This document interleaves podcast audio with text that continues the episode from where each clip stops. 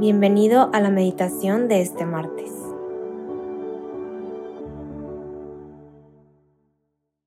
En el nombre del Padre, del Hijo y del Espíritu Santo. Amén. Ven Espíritu Santo, llena los corazones de tus fieles y enciende en ellos el fuego de tu amor. Envía, Señor, tu Espíritu Creador, y renueva la faz de la tierra. Oh Dios que has iluminado los corazones de tus hijos con la luz del Espíritu Santo, Haznos dóciles a sus inspiraciones para gustar siempre el bien y gozar de su consuelo. Por Cristo nuestro Señor. Amén. Hoy pidámosle al Espíritu Santo que venga en nuestra ayuda. Espíritu Santo, hoy te invito a entrar en mi vida. Te invito a entrar en mi inteligencia, en mi voluntad, en mis afectos. Ven Espíritu Santo, transfórmalo Dame la gracia de escucharte y dame la fuerza para poder responder según aquello que tú me aconsejas. Ven Espíritu Santo. Hoy, martes 16 de mayo, vamos a meditar en el Evangelio de San Juan, capítulo 16, del versículo 5 al 11. En aquel tiempo, Jesús dijo a sus discípulos, me voy al que me envió, y ninguno de ustedes me pregunta, ¿a dónde vas? Es que su corazón se ha llenado de tristeza porque les he dicho estas cosas. Sin embargo, es cierto lo que les digo. Les conviene que me vaya, porque si no me voy, no vendrá a ustedes el Paráclito. En cambio, si me voy, se los enviaré. Y cuando Él venga, establecerá la culpabilidad del mundo en materia de pecado, de justicia y de juicio de pecado porque ellos no han creído en mí, de justicia porque me voy al Padre y ya no me verán ustedes, de juicio porque el príncipe de este mundo ya está condenado. Palabra del Señor. Gloria a ti, Señor Jesús. En este Evangelio vemos cómo los discípulos están profundamente tristes porque ya no, ya no van a ver a Jesús. Jesús les está anunciando que Él se irá, que padecerá, y sin embargo les promete al Paráclito. ¿Quién es el Paráclito? El Espíritu Santo. ¿Y qué significa la palabra Paráclito? Consolador, abogado. En aquella época el abogado no tiene la misma función que ahora. Antes el abogado se sentaba junto al acusado y le susurraba al oído aquello que debía contestar, le aconsejaba. Es así como nos envía al Paráclito, como alguien que nos guía, que, nuestro, que nos ayuda, que está junto a nosotros ante las dificultades, cuando sufrimos, nos consuela. Ese es el Espíritu Santo. Y ahora, ¿quién será el Espíritu Santo que Jesús se atreve a decir, les conviene que yo me vaya?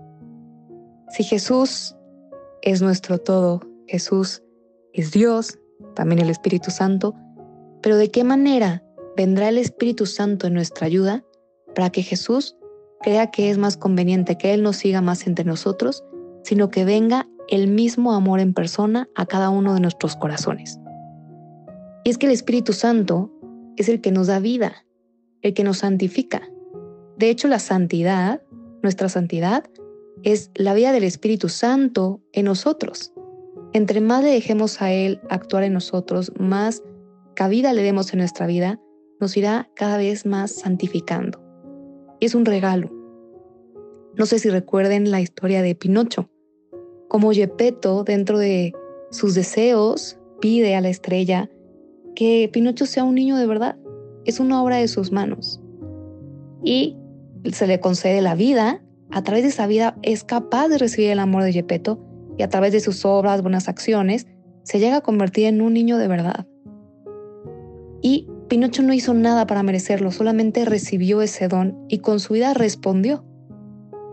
Es algo, digo, parecido lo que sucede en nuestras vidas, cómo hemos recibido el don de la vida, pero también el don de que el mismo Dios pueda habitar en nuestra alma, que pueda habitar en nosotros, compartirnos su vida misma, que nos haga capaces de recibir su amor, que Él reciba nuestro amor, por don, por un regalo.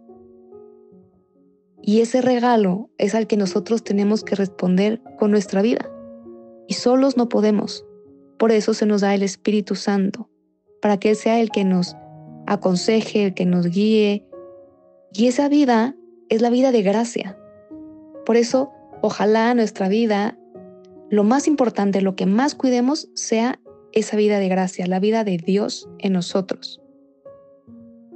A veces pienso, me ayuda el ejemplo de qué pasaría si, si yo te cuento que me voy de viaje y voy a un lugar exótico, a los de esos que se van una vez en la vida, no sé, Bali, Filipinas, no sé, algo muy lejos, ¿verdad? Y al llegar ahí, qué increíble lugar, es maravilloso, es hermoso, y decido quedarme ahí, ¿no? Un tiempo, un mes. Durante ese mes, pues el cuarto de hotel que tenga, le compro eh, colchas, cuadros, alfombras, porque me parece un lugar tan increíble que todo mi esfuerzo y el dinero que tenía guardado me lo gasto ahí el dinero que tenía para regresar con mi familia o mis estudios, y todo lo invierto ahí, sabiendo que me voy a quedar un mes. Sería algo ilógico.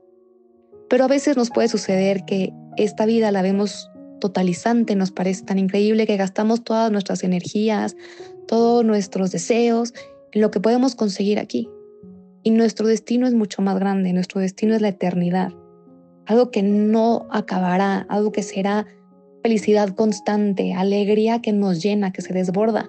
Y vale la pena luchar por esa vida. Así que no perdamos de vista que nuestro destino es mucho más grande del que pensamos y que por aquello que nos desgastemos, sí sean, pues tenemos que desgastarnos por los afanes de esta vida, pero que nuestra mirada permanezca en el cielo y que nuestros esfuerzos más grandes sean por conservar esa vida de gracia, que es la que nos llevará al cielo y la que pues nos hará felices. Entonces, hoy te invito a que pienses qué tanto valoras esa vida de gracia.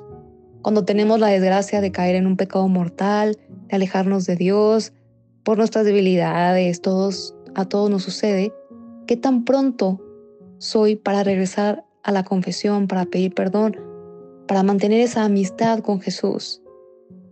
para no sentirnos lejos de Él, sino decirle, te quiero ya que estoy, me levanto una vez más y lucho porque yo apuesto por esa vida eterna, mucho más de las pues de las pequeñas felicidades o pequeñas alegrías que puedo encontrar en este mundo, de los pequeños placeres, apostar por algo mucho más grande que llenará mi corazón por la eternidad. Así que hoy te invito a que, bueno, hagas quizá un examen de conciencia, te acerques al sacramento de la confesión, no como un deber o una culpa, sino porque tenemos el deseo de la amistad con Dios, de acoger este regalo que nos ha sido dado, de que Dios pueda venir a nuestra alma y darnos vida. Y también te invito a que si hoy tienes alguna decisión que tomar, alguna dificultad y no sabes qué hacer, en ese momento pídele al Espíritu Santo que venga como tu consejero, tu abogado, tu consolador. Espíritu Santo, ¿qué debo hacer ante esta situación? Y escucha en lo profundo de tu corazón ¿Qué es lo que Él tiene que decirte? Aquello que te dé paz, aquello que lleve a la unidad, no a la división, es lo que viene de Dios. Así que hoy dale un espacio al Espíritu Santo en tu vida.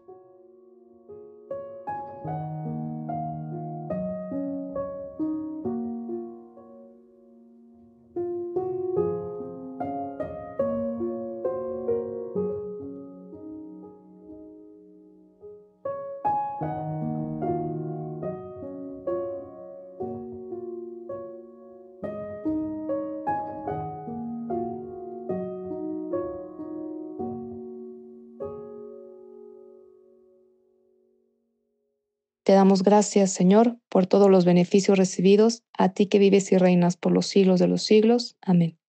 Cristo Rey nuestro, venga a tu reino. María, Reina de los Apóstoles, enséñanos a orar. En el nombre del Padre, del Hijo y del Espíritu Santo. Amén.